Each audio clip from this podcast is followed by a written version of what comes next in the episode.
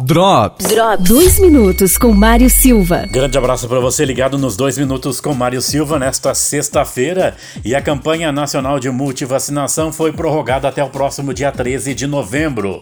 A campanha nacional de multivacinação do Ministério da Saúde, com o conceito Movimento Vacina Brasil é mais proteção para todos, foi prorrogada aqui no estado até o próximo dia 13.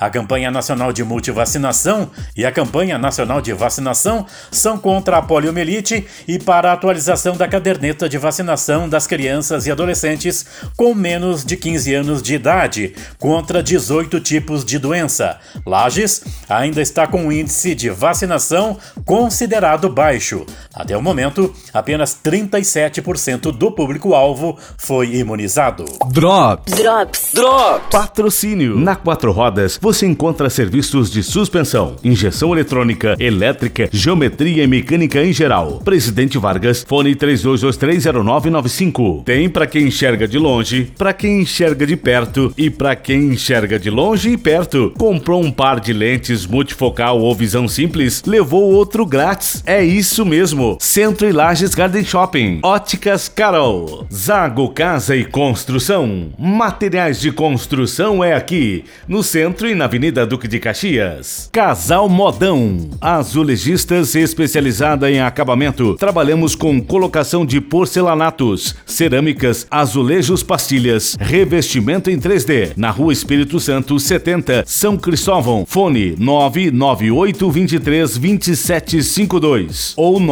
99912 3473. Vidal Restaurante, Avenida Dom Pedro II 630, aberto das 11:30 às 14 horas de segunda a segunda. Fone 99805 4381.